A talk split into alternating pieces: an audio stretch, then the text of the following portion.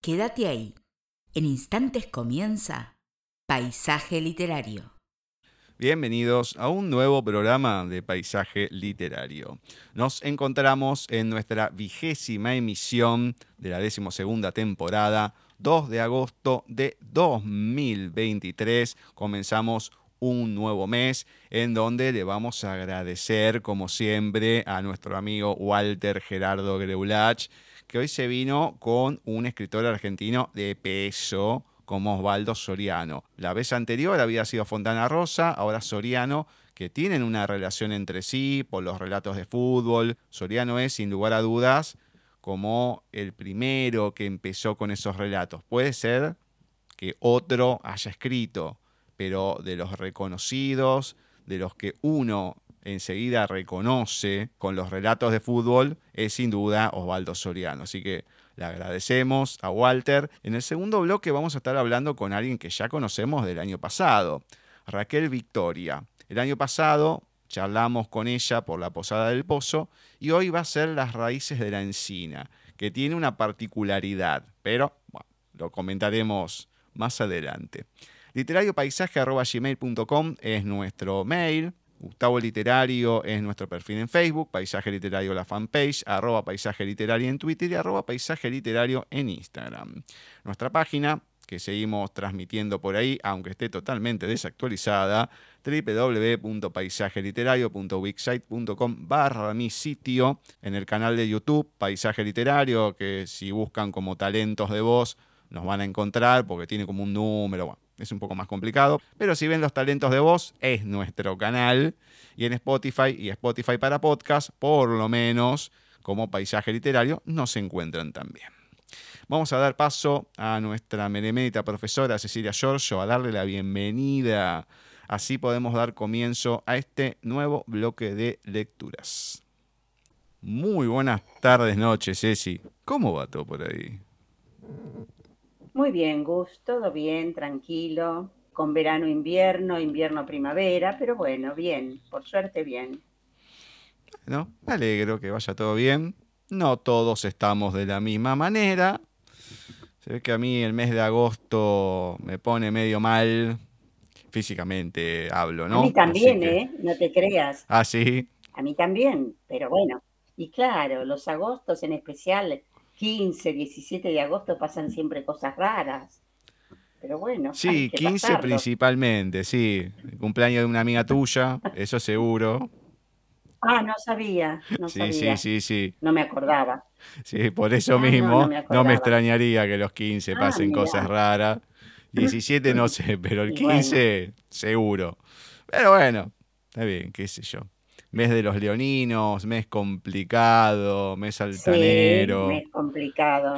Atravesado. Sí, sí. No digo que sea mi peor mes, pero bueno, da, pelea ahí con abril más o menos. Remándola. Sí, ponele. Bueno, mientras vamos remando, viendo cómo va el panorama, yo creo que ya algo pesados nos sacamos el mes pasado. Veremos este a ver qué pasa.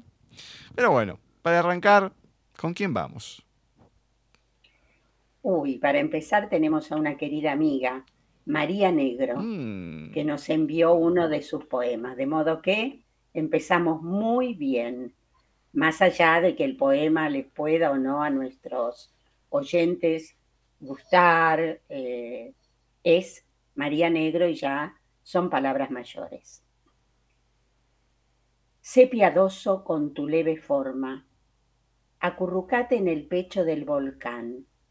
Deja caer la manta y la duda, el bostezo, la entrega. Date la luz. No importa su breve respuesta. Date la luz. Después hoy. El revés del bosque también es camino. De María Negro, de su libro Las pieles del agua, de editorial por las mías del año 2022, o sea, del año pasado. Mm, bueno, me encanta, me encanta. Tengo que ver de escribirle para entrevistarle y demás, porque claramente con este nuevo libro nos tuvimos charla, así que mm, tuvo floja que me comentó. Tuvo floja, tuvo floja. Pero bueno, veremos. Veremos después si la podemos encontrar. La entrevistada de hoy, que después se las voy a volver a mencionar y todo. Bueno, ella sí nos avisó y demás. En realidad nos mandó su primer libro. El año pasado fue por su segundo libro. Después nos va a mandar el, nuevo cuando salga. Esos son entrevistados que uno da placer. Porque claro, viste, te avisan todo. María Negro mm, claro. está en falta. Está en falta. Bueno, estará muy ocupada. Acurrucate en el pecho del volcán.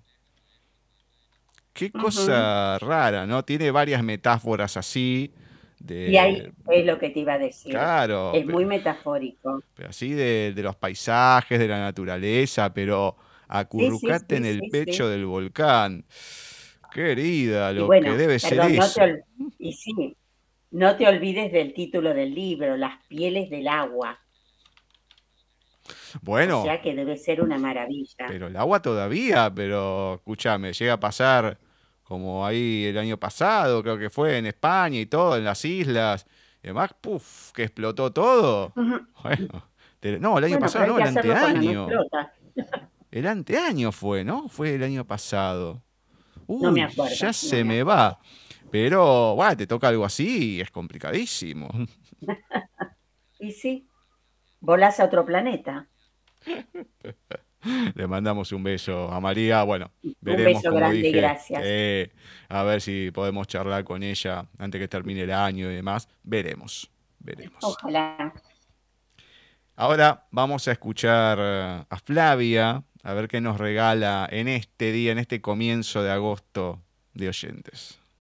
Hola Gustavo, ¿cómo estás? Hola Cecilia a todo el equipo de Paisaje Literario. Muchísimas gracias por invitarme una semana más a estar con ustedes en este encuentro que tenemos de los textos de oyentes en este miércoles 2 de agosto. Les cuento que yo ya estoy haciendo cuenta regresiva porque el próximo viernes dentro de dos días, Dios y la Virgen mediante, ya estoy rindiendo mi tesina para recibirme de licenciada en medios audiovisuales. Así que se los quería comentar, se los quería compartir por el hecho de estar tantos años trabajando juntos, ¿no? No son muchos años tampoco, pero eh, ¿cuántos años van ya, Gustavo? A ver si vos sacas la cuenta. En este momento que estoy en el aire, no tengo la cuenta exacta, pero creo que son como tres años, ¿no?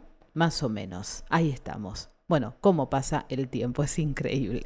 Estamos en este encuentro con eh, un cuento que traemos el día de hoy, elegido el autor por la producción y el cuento también.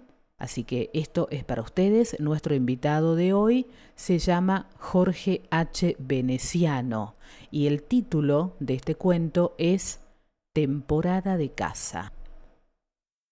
La Gaby cierra con sigilo la puerta, que deja atrás el breve pasillo, y cruza casi sin tocar el suelo el recodo con piso de ladrillo, que desemboca en la vereda, resguardada a esa hora por el añoso lapacho. Es el momento de la siesta, y no quiere que la oigan. El corazón se le escapa de solo pensar en los ojos verdosos, el habla pausado y las manos fuertes de Gonzalo. Hace apenas una semana que lo conoce, pero con el vigor de las certidumbres adolescentes sabe que es el hombre de su vida. Cruza el campito en diagonal, esquivando los zarzales, hasta que una sombra se corporiza, interrumpiéndole el paso. Es Escobar, su padre. Sus ojos son una brasa. ¿No le he dicho que no salga de la casa? Brama mordiendo las palabras, al tiempo que le aferra una mano y descarga con brutalidad los primeros golpes. La Gaby se protege a medias, con el brazo libre. Escobar la aferra del cabello, buscando su rostro para abofetearlo. ¿No le he dicho que no vea más a ese guacho? ¿No me entiende usted? Repite desencajado, golpeando la espalda de la Gaby, acuclillada sobre el yuyal. ¿No le he dicho? Alcanza a murmurar por última vez, sintiendo que un ardor se le incrusta debajo de la escápula. Luego otro y otro y otro, sin alcanzar a girar el cuello para ver el rostro del matador. antes de tocar el suelo, Escobar está muerto. Aterrorizada, la Gaby se cubre la boca para ahogar el grito. Gonzalo limpia con presteza la faca hundiéndola en la greda y le susurra pidiéndole que se calme. Ya está, chiquita, ya está, dice en voz baja, acariciándole el pelo. Minutos después, junto con otras tres chicas del pueblo, abandonan el lugar en el automóvil de Gonzalo Rivelli, rumbo a Rosario, esa quimera que ninguna de las cuatro conoce. Él vuelve a explicarles que cuidará de cada una y que allá podrán comprarse ropas y zapatos y teléfonos, y que habrá música y bailes y amigos, y dispondrán de su propio dinero, y aprenderán otros modales. Y ellas, con una mezcla de miedo y excitación, sonríen imaginando algo parecido a la felicidad. Jorge H. Veneciano, de su libro Pequeños Universos. Bien, Fuerte, ¿no? Bueno, ahí está, este cuento con este autor correspondiente al día de hoy. Espero que les haya gustado. Nosotros los dejamos con Gustavo y Cecilia. Hasta nuestro próximo encuentro si Dios quiere. Gracias por todo. Ay, mamita. No sé cuál es la parte de terror o la que da más terror o miedo, si el encuentro con el padre, lo que hace Gonzalo después, o donde uno puede imaginar que Gonzalo lleva a las chicas, porque, ay, queda muy abierto eso, ¿eh? Mm. Demasiado.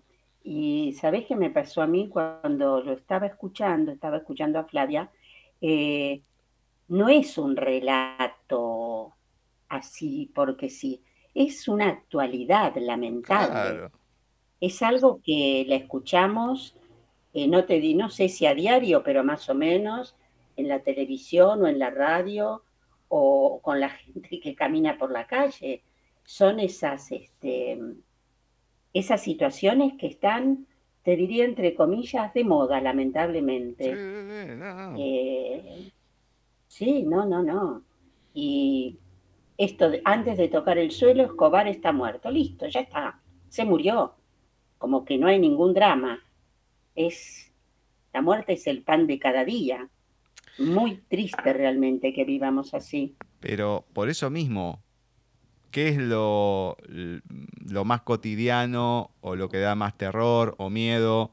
Si el padre, la violencia del padre, la muerte a manos de Gonzalo, o que se lleva a las tres chicas a Rosario, qué sé yo, que uno lo que piensa ahí justo a Rosario es la prostitución. Yo pienso en eso, porque el final está muy abierto. Sí, sí, sí, no creo que las vaya a salvar. totalmente.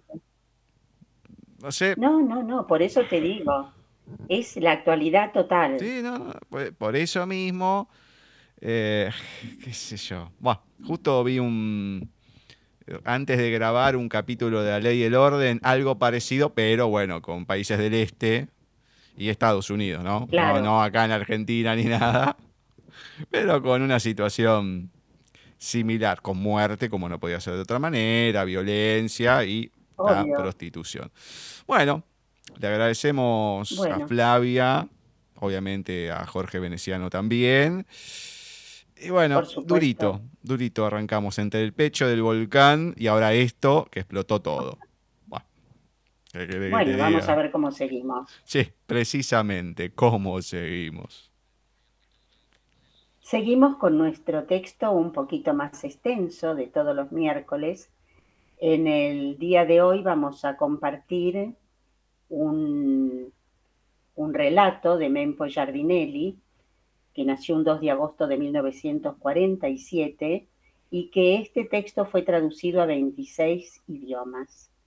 Fue galardonado con el premio Rómulo Gallegos en el año 1993 en Venezuela y recibió también premios de México, en España, en Italia y Chile. Enseñó en la Universidad Iberoamericana de México, en la de La Plata y en la de Estados Unidos. Es doctor honoris causa por la Universidad de Poitiers en Francia. Y aquí va nuestro texto. Desde arriba es otra historia. Akaik y Silvia Glugerman. Había que verlo al tío Clorindo montando en ese pingo. Daba gusto con sus setenta años y sus innumerables arrugas, esos ojillos encendidos, el sombrero aludo echado hacia atrás de modo que el sol del crepúsculo, todavía y casualmente, le daba en la cara, y con el frondoso bigote que se estiraba hacia las orejas a todo lo largo de su sonrisa, mientras aseguraba con un entusiasmo desusado algo así como, pero che, desde acá arriba es otra historia. Ramírez, el capataz, le había advertido que tuviera cuidado con el alazán. El impropio era un animal arisco, pateador, traicionero y duro de boca.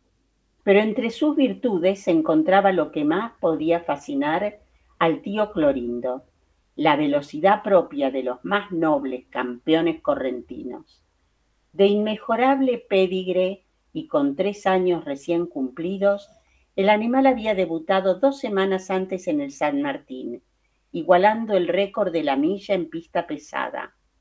Fuerte y machazo había sentenciado el tío Clorindo aquel día, después del paseo triunfal, frente a las tribunas y mientras recontaba sus boletos, regodeándose como si el caballo hubiera sido de su propiedad. Solo falta que lo monte un ratito, había comentado el doctor Alcina Mendoza, un ex senador nacional por el autonomismo, dueño del animal. Le tomo la palabra, amigazo, respondió el tío Clorindo, repentinamente solemne, emocionado por el gesto. Después, durante días, comentó a todo el mundo que, aunque por espacio de unos breves minutos, sería jinete del caballo más famoso de Corrientes, el más promisorio, el que según los cronistas del diario El Litoral representaría a la mejor generación de puras sangres correntinos en Palermo y en San Isidro. Y el día tan ansiado en que llegó al aras de los Alcina Mendoza, un martes de febrero, presagioso y húmedo, desdeñó, por supuesto, todas las recomendaciones y advertencias acerca de las mañas del animal. Para él, testarudo, petulante y confiado, como todo hombre que ha vivido casi tres cuartos de siglo sin dejar ni de fumar ni de beber, y sin siquiera haber sufrido, como decía, ni una imberbe y atrevida gripecita, no valieron argumentos ni prevenciones. Nosotros sabíamos que hubiera sido incapaz de desechar esa oportunidad, montar a semejante animal a pesar de sus años. Era un placer reservado para conocedores, como saborear un pato Picasso cazado en un estero una tarde de domingo y cocinado al vino blanco esa misma noche.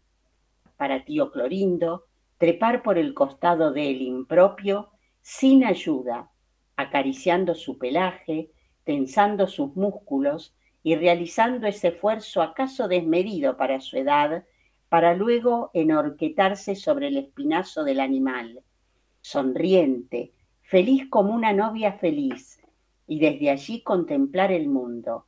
Casi dos metros más abajo era una oportunidad que por nada despreciaría.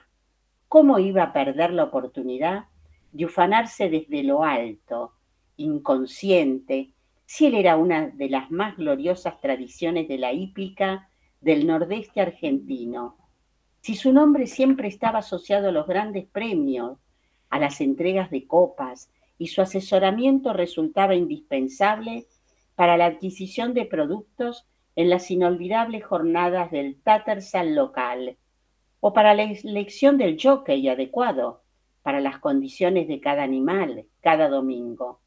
¿Cómo se iba a perder semejante chance si él era el más idóneo caballero de la región? y todavía se lo recordaba por su eficiencia y honestidad al frente del equipo de veedores cuando todavía no existía el moderno sistema de photochart, siempre tan laborioso el tío Clorindo, ingeniándoselas para carecer de profesión conocida, por lo cual sus amigos lo llamaban león de circo, porque aseguraban que había que pegarle para que trabajara. Por eso fue que montó al alazán, en pelo nomás, luego de saltar un par de veces al costado, como lo hubiera hecho un joven peón de campo. Por eso nos miró desde arriba, sobrador, inocentemente pícaro, inconsciente del peligro que significaba ese peso desconocido para el impropio, ese manojo de nervios y músculos que al cabo de unos segundos comenzó a encabritarse, a efectuar cabriolas y a lanzar patadas mientras todos gritaban Cuidado, cuidado, don Clorindo. Y los más jóvenes, alertados, intentábamos sofocar la ira del caballo, pretendiendo atrapar las riendas cuyo control había perdido el viejo, quien, sin embargo, no se inmutaba o no se daba cuenta, esa especie de la ignorancia, y parecía ajeno al hecho, como si el impropio fuera arrojar a otro jinete, y mantenía su sonrisa arrogante, irresponsable, porque para él lo único importante, lo verdaderamente trascendente en ese momento, era que él mismo, y no otro, montaba al animal más famoso de Corrientes, el ganador del último clásico del Hipódromo General San Martín. El impropio no tardó más de dos segundos en lanzar al anciano por el aire, despegándolo de su lomo como a una mosca fastidiosa, tiempo que no fue suficiente para que todos gritáramos nuestra angustia, nuestro irreprimible miedo a las consecuencias por la frágil integridad del tío Clorindo, que en un momento antes había asegurado que desde arriba era otra historia, remedo criollo de Alejandro Magno o de Atila, cuyo caballo desgraciaba los pastos de Europa.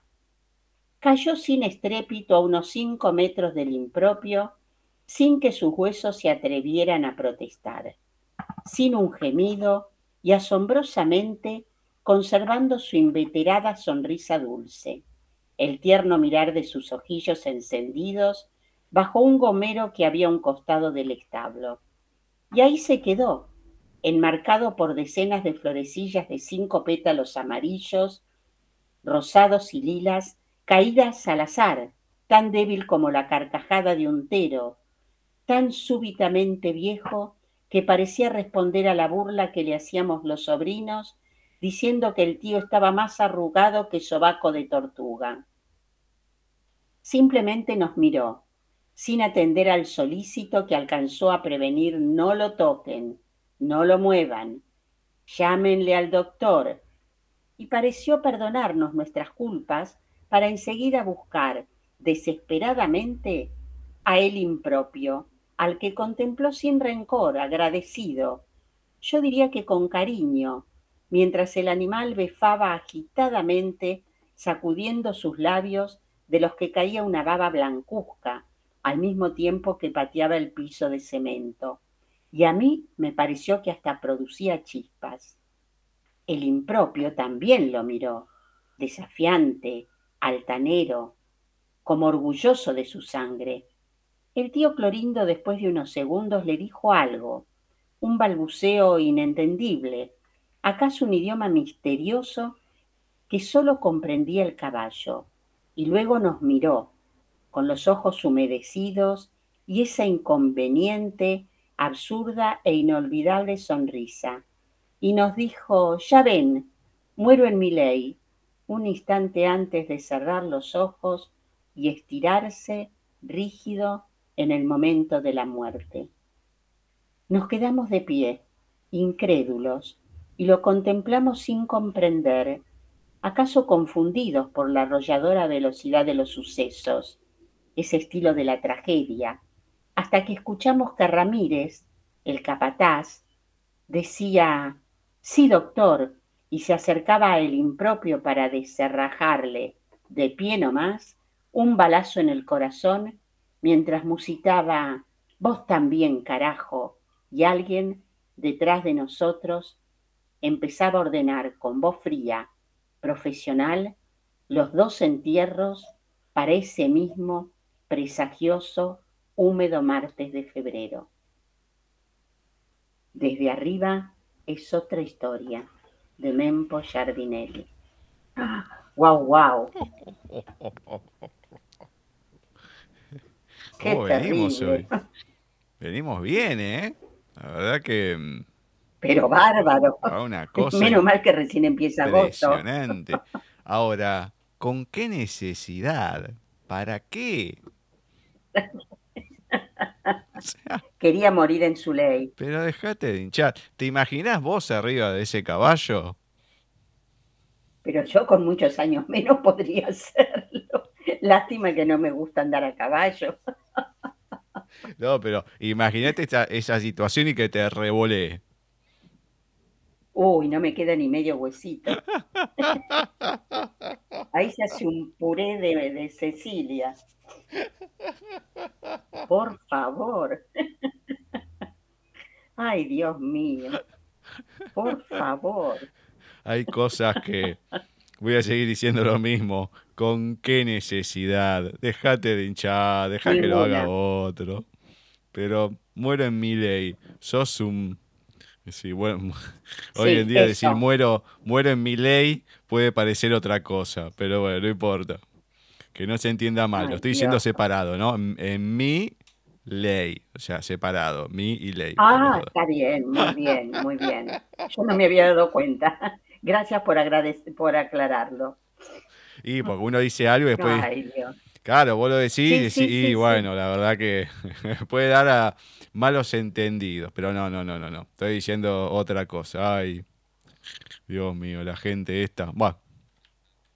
Em, particular. Bueno, genial. Le aviso a la gente que por el momento, ya lo había dicho en algún programa anterior, no tenemos audios de Jorge, que en realidad sí hay, pero los dejo por lo menos y como mínimo para el mes que viene. Alguno, Muy bien. ahora después si completamos un mes y demás, bueno, nos sigue mandando, volvemos a pasar. Pero veremos el mes que viene, si quien me dijo algo lo promete, sí, tenemos otra voz más. Pero bueno, no sé, cada vez que digo algo después no se da. Así que vamos a dejarlo ahí, veremos qué, qué pasa más adelante. Lo que sí ahora... Perfecto, esperaremos. Claro. Lo que sí ahora volvemos con Blanca Marqués. Esta ha sido una consecución rara porque mm, cuando lo voy armando eh, lo, pongo por diversas cosas. Y bueno, se dio que ya por tercer mes consecutivo voy a leer un texto de ella que ya no me queda más hasta que no mande. Así que eh, a disfrutarlo que veremos cuándo vuelve Blanca. Así que hoy de Blanca Marqués, la abuela. La casa había dejado de oler a jazmín y arroz con leche en cuanto la abuela María exhaló su último suspiro. Niña, que me muero, había dicho a su hija y a la nieta a la hora calurosa y chicharrera de la siesta. María II levantó la vista del libro que estaba leyendo y la miró sin comprender del todo. María III miró a su abuela desde el suelo, donde trajinaba intentando arreglar una radio más vieja aún que la María I, esa que estaba anunciando con calma su fallecimiento. María II, o la Mari, como la conocían en el pueblo, para diferenciarla de su madre en los chismorreos de la plaza, pensó que si otra que no fuera aquella hubiese dicho algo así, podría verse como un evidente indicio de demencia, o, como dirían por el pueblo, empezaba a chochear.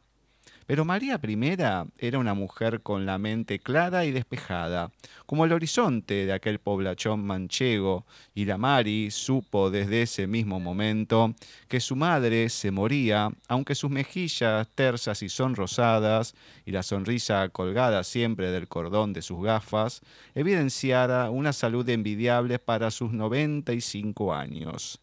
Si María decía que se moría, se moría. Así, la Mari cogió de la mano a Mari chica, que contemplaba la escena sin entender demasiado, y ahogando un sollozo, salió de la casa para comenzar a reunir las flores favoritas de su madre. Los girasoles en sazón fueron cedidos gustosamente por Paca, la de la almazara, que no hizo demasiadas preguntas. Los fieros cardos morados los arrancó con cuidado a las órdenes de la Mari, Mari chica. Sus ojos parecían reproducir el salvaje malva de la planta borriquera. Las hortensias azules eran cultivadas por la abuela con el único fin de aquel día, y María las estaba preparando para el esperado debut, hablándoles con mimo antes de rebanar sus floreadas cabezas con una tijera de poda. Los ojos de María refulgían en azul cobalto cuando recogió de las manos de su prole la ofrenda floral que habían recolectado para el funeral. Sonrió ante la lágrima fugitiva de su hija, la recogió con su pañuelo blanco y con aquella ínfima humedad envolvió con ternura los tallos frescos, olorosos a recién cortado. Todavía olía jazmín, cuando la abuela hizo su último arroz con leche.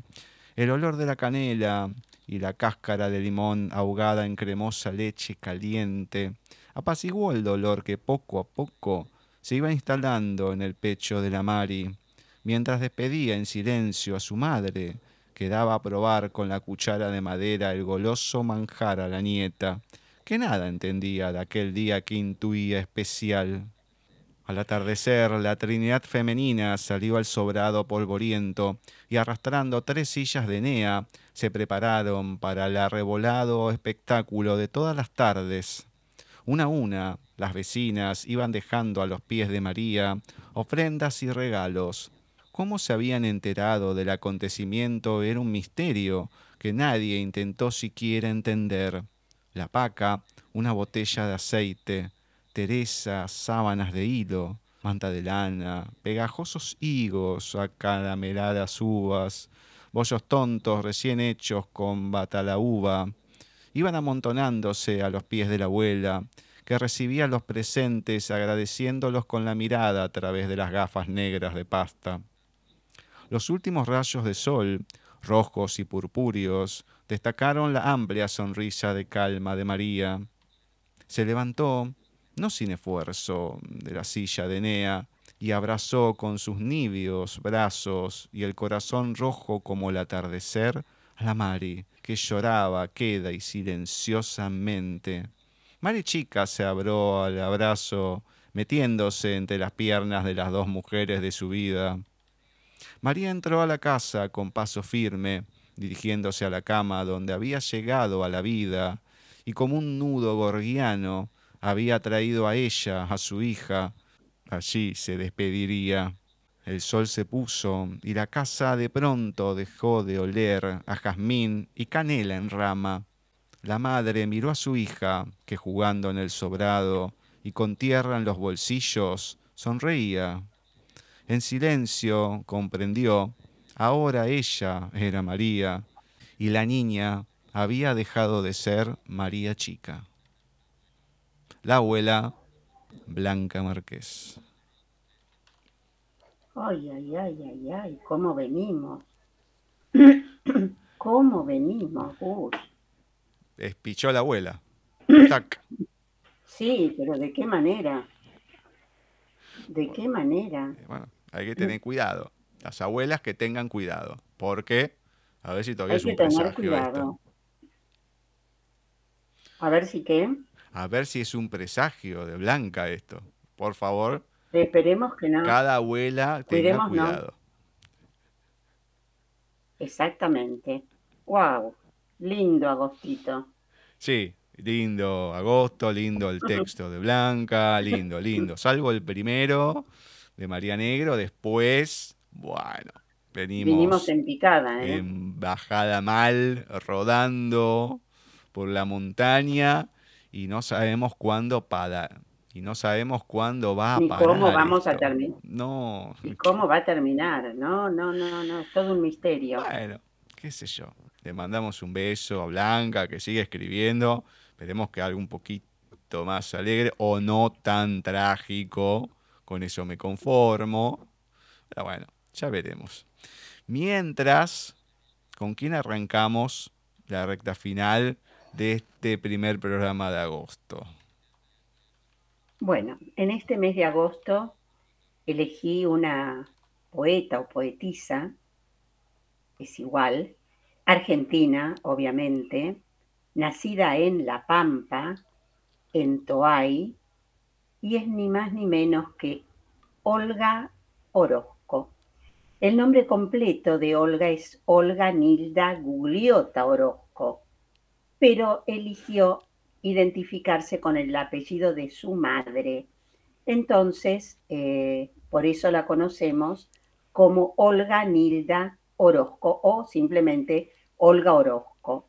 Antes de que ella naciera, seguimos con el mismo tema, murieron dos hermanos oh. por meningitis y tuberculosis. Estamos hablando del año 1920. Y a su año y medio de vida casi corrió con la misma suerte. Nuestra querida Olga falleció un 15 de agosto de 1999. Vamos a leer hoy uno de sus poemas. Aquí están tus recuerdos. Aquí están tus recuerdos, este leve polvillo de violetas cayendo inútilmente sobre las olvidadas fechas. Tu nombre, el persistente nombre que abandonó tu mano entre las piedras, el árbol familiar, su rumor siempre verde contra el vidrio, mi infancia tan cercana, en el mismo jardín donde la hierba canta todavía y donde tantas veces tu cabeza reposaba de pronto junto a mí, entre los matorrales de la sombra. Todo siempre es igual. Cuando otra vez llamamos como ahora en el lejano muro, todo siempre es igual. Aquí están tus dominios, pálido adolescente, la húmeda llanura con tus pies furtivos, la aspereza del cardo, la recordada escarcha del amanecer, las antiguas leyendas, la tierra en que nacimos con idéntica niebla sobre el llanto. ¿Recuerdas la nevada? Hace ya tanto tiempo. ¿Cómo han crecido desde entonces tus cabellos? Sin embargo, Llevas aún sus efímeras flores sobre el pecho y tu frente se inclina bajo ese mismo cielo, tan deslumbrante y claro.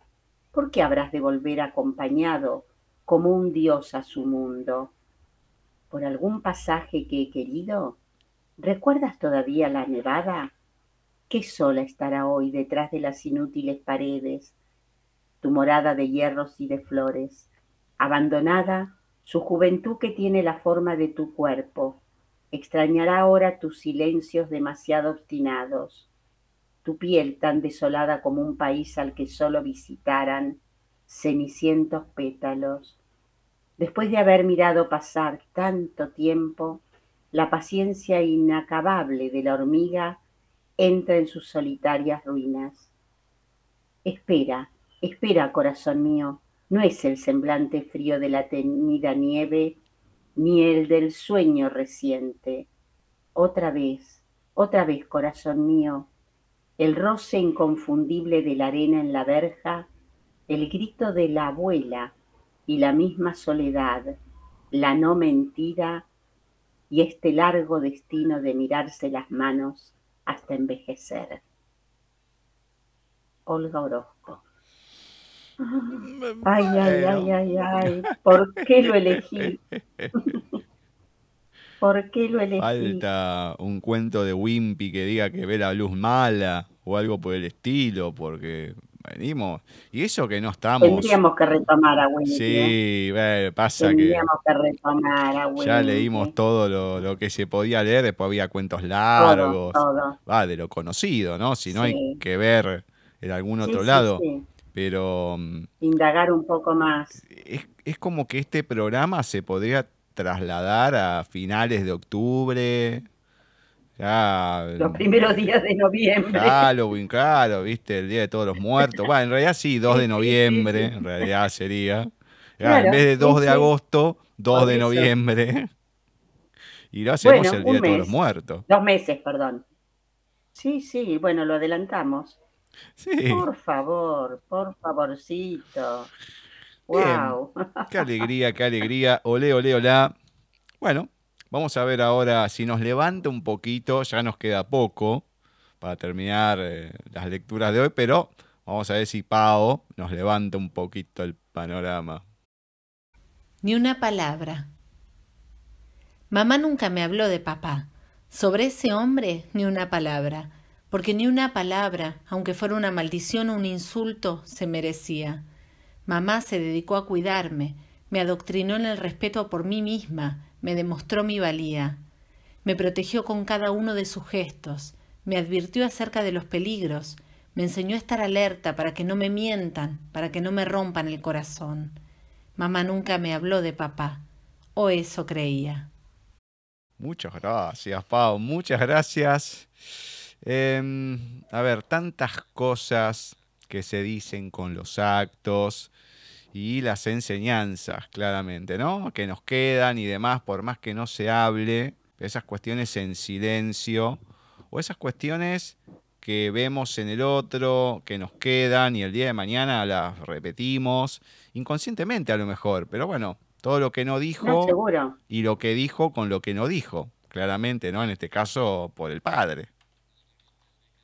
Exacto, está muy bueno cuando pone, eh, Paola, me advirtió acerca de los peligros, me enseñó a estar alerta para que no me mientan, para que no me rompan el corazón. Yo creo que eso sintetiza bastante hasta este, este libro, creo, ¿no? Eh, sí. Está muy bueno. Sí, sí, claramente. Pero bueno, vamos a dejarlo ahí. Dios mío. Bueno. ¿Con quién finalizamos? Finalizamos, como todos los miércoles, con nuestra querida amiga Mónica Sena. Hoy nos comparte, y nosotros a su vez lo compartimos, ruidos comunicacionales. Hoy, ¿qué vendrá con esto? Desde que había dejado de trabajar en el colegio, Rita se miraba al espejo de reojo por temor a ver que su intento de disimular el paso de los años era inútil. Hacía todo lo que estaba a su alcance, todo consejo era bienvenido, si le prometía retrasar al menos la aparición de una arruga. Kilos de cremas y eternas listas de dietas anti-age llenaban su vida. Conocía a la perfección los cien trujos para parecer más joven. De la misma manera, podía recitar de memoria las diez cosas que envejecen, los siete pecados contra la juventud y los veinte consejos para parecer de diez años menos, o cualquier lista de recomendaciones que publicaban las revistas. Nada de eso le daba resultado. Por más esfuerzo que hiciere, más y más seguido debía retocarse las raíces de las canas y hacer las mil y una muecas para depilarse las cejas con los anteojos puestos. Por las bolsitas y arruguitas debajo de sus ojos, no se preocupaba demasiado. Seguramente se debían al exceso de trabajo, y con un buen descanso quizá desaparecerían. Así y todo, las huellas del paso del tiempo eran inevitables. Lejos de resignarse, optó por maquillarse mejor y quitarse los lentes. Solo los usaría para leer. Así sus ojos se verían más jóvenes y despejados. En cuanto a su vestimenta, bueno, quizás un cambio de guardarropas podría ayudar. Así salió a la calle a demostrar su juventud escondida, llena de energía y conforme con su nueva imagen que decía Acá estoy. A cien metros de su casa ya estaba arrepentida. No quiero ser una vieja ridícula, se dijo. Quiero envejecer dignamente, pero ya era tarde para volver sobre sus pasos. Buenos días, señora, le dijo el encargado del edificio. Esa era otra de las cosas a las que había tenido que acostumbrarse, a que la llamasen señora sin estar casada también a que la trataran de usted. En Buenos Aires esas dos palabras, señora y usted, están reservadas para las personas mayores, mientras que el tuteo se utiliza con los jóvenes. Sin duda, se dijo Rita, estoy en decadencia. Iba a cerrar la puerta del ascensor cuando un muchacho que venía corriendo la detuvo y subió a compartir el viaje. Rita se sintió incómoda Hacía mucho que no estaba sola con un hombre, aunque fuera en una situación tan inocente. Para disimular comenzó a arreglarse el cabello frente al espejo. Fue entonces cuando descubrió que el joven la miraba fijamente desde el otro extremo con una sonrisa que le iba apareciendo de a poco. Halagada, Rita lo consideró un cumplido del joven caballero, a pesar de la evidente diferencia de edad. De pronto sus hormonas interrumpieron sus pensamientos y le recordaron que ya no tenía más estrógenos en su corriente sanguínea. Un sudor le perló la frente y el labio superior. Un rubor encendido se le desparramó desde el cuello hasta cubrir todo el rostro como si se le incendiara la cabeza. ¡Qué papelón! se dijo solapadamente, sacó un pañuelito de papel para borrar las huellas de aquel bochorno. Y ahí se dio cuenta de que se le iba a correr el maquillaje, así que guardó el pañuelo. Mientras tanto, el hombre la seguía mirando insistentemente. Hace calor, dijo Rita, y se abanicó con un folleto que le habían dado en la calle. ¿Puedo besarla? le dijo el muchacho sin preámbulo. Rita no sabía cómo tomar ese pedido las hormonas, la situación, la intimidad del ascensor. Sus ojos desorbitados que la miraban desde el espejo no expresaban sentimientos sino confusión. Quiero darle un beso, insistió el joven con firmeza. ¿Puedo? Aturdida, Rita balbuceaba sin poder unir palabras. Inesperadamente el muchacho se echó a reír a carcajadas y se le acercó con confianza. Soy yo, le dijo. Yo, Mauri. ¿Se acuerda de mí, señorita Rita? Fui alumno suyo en quinto grado. Rita no sabía si reír o llorar. Todo era muy grotesco. Sacó los lentes de la cartera para ver mejor y allí estaba Mauri. Extrañamente los años no habían pasado para él. Solo estaba más grande, hecho un hombre, pero con la misma mirada y la misma sonrisa que ella conocía bien. Los años habían pasado para Rita, dejando lindos recuerdos. Ruidos comunicacionales de Mónica Sena. Cerramos bien. Bueno, Cerramos sí. bien. Sí, sí, venía medio en decadencia, pero por lo menos el recuerdo lindo, el darse cuenta. Bien, bien, bien, bien. Por lo menos es un cambio sobre el final, Gracias, final, final. Sí, sí, sí, sí. Dios mío, Así bueno, que bueno, bien, bien. es como... sí, me- en el final, Gus. Eh, yo me acuerdo con mi tía que ella iba al colegio de República del Ecuador. Ya ni me acuerdo dónde queda, pero bueno, a veces yo la acompañé y demás, siendo chico, la típica que la maestra iba con el hijo, con el sobrino o lo que sea. Te sentás ahí y bueno, y uno se quedaba mirando, las, eh, las chicas de ahí te ponían incómodo porque es alguien nuevo y demás, bueno, etcétera, etcétera, etcétera. Y después, no, ¿cuándo trae a su sobrino? Todo, olvídate. Y me acuerdo que había unos mellizos que le tenían mucho cariño a mi tía eh, y que se seguían comunicando y todo. Y después que falleció, me quedé porque digo, ¿dónde está la agenda? Porque yo sabía que tenía uno, nunca nadie me dijo, sí, es esta, qué sé yo, a ver si encontraba, porque no me acordaba el apellido, pero a lo mejor si lo escuchaba, podía llegar a ser, Claro, claro. por lo menos para avisarles eh, a ellos que sabía que de vez en cuando, capaz que llamaban a casa o algo. Entonces es como que me imagino que siendo docente vas pasando y ves que van creciendo y todo, y sí, aparece esa Uy. sonrisa en, en uno, ¿no? Por supuesto que aparece. Y en mi caso, además de la sonrisa, las lágrimas. Todo en uno. Todo en el mismo combo. Me muero, Pero bueno. Qué lindo, lindo, qué lindo. Bueno, lindo. la verdad que le agradecemos a Mónica, que ha sido docente, obviamente también, entonces sabe de esta experiencia, no digo la previa, por, pero no digo la previa, pero por lo menos sí de encontrarse con los exalumnos, etcétera, etcétera, etcétera. A mí me pasaba en el primario, íbamos acá en el recorrido de supermercados para esto salía más barato acá, esto allá. eh, fines de los ochentas, que me encontraba en el norte de Devoto a mi maestra de séptimo grado. Entonces, cuando, o sea, estaba ella, la hija y el marido. La hija era un poco más grande que yo. Claro. Y decían, ay, no, lo vi a Gustavo, qué sé yo, en el norte, ¿no? Conoció a mi hija, todo. Y todos me quedaban mirando diciendo, ¿cómo es la hija? ¿Cómo es la hija?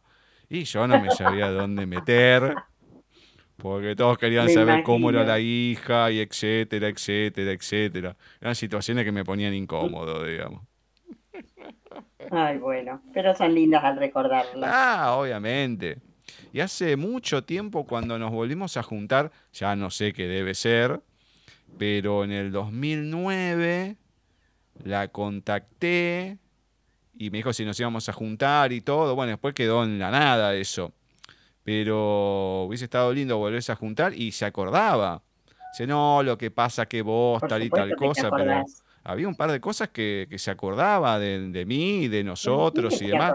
Qué sé yo, después de tantos chicos que yo tuviste. Yo también me acuerdo. Sí, te acordás, te acordás. De todos te acordás, es imposible. No sé si de todos, pero de la gran mayoría sí, sí, sí. Sí, sí, los tuviste un año ahí adelante. Yo hasta me acuerdo de algunos alumnos hasta dónde estaban sentados en el aula. ¿Hasta dónde estaban sentados? No, no, es maravilloso.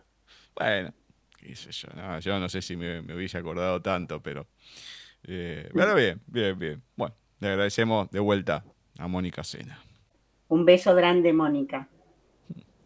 En el próximo bloque vamos a estar charlando nuevamente, porque la tuvimos el año pasado, a Raquel Victoria. En este caso es particular porque el año pasado fue La Posada del Pozo, su segunda novela.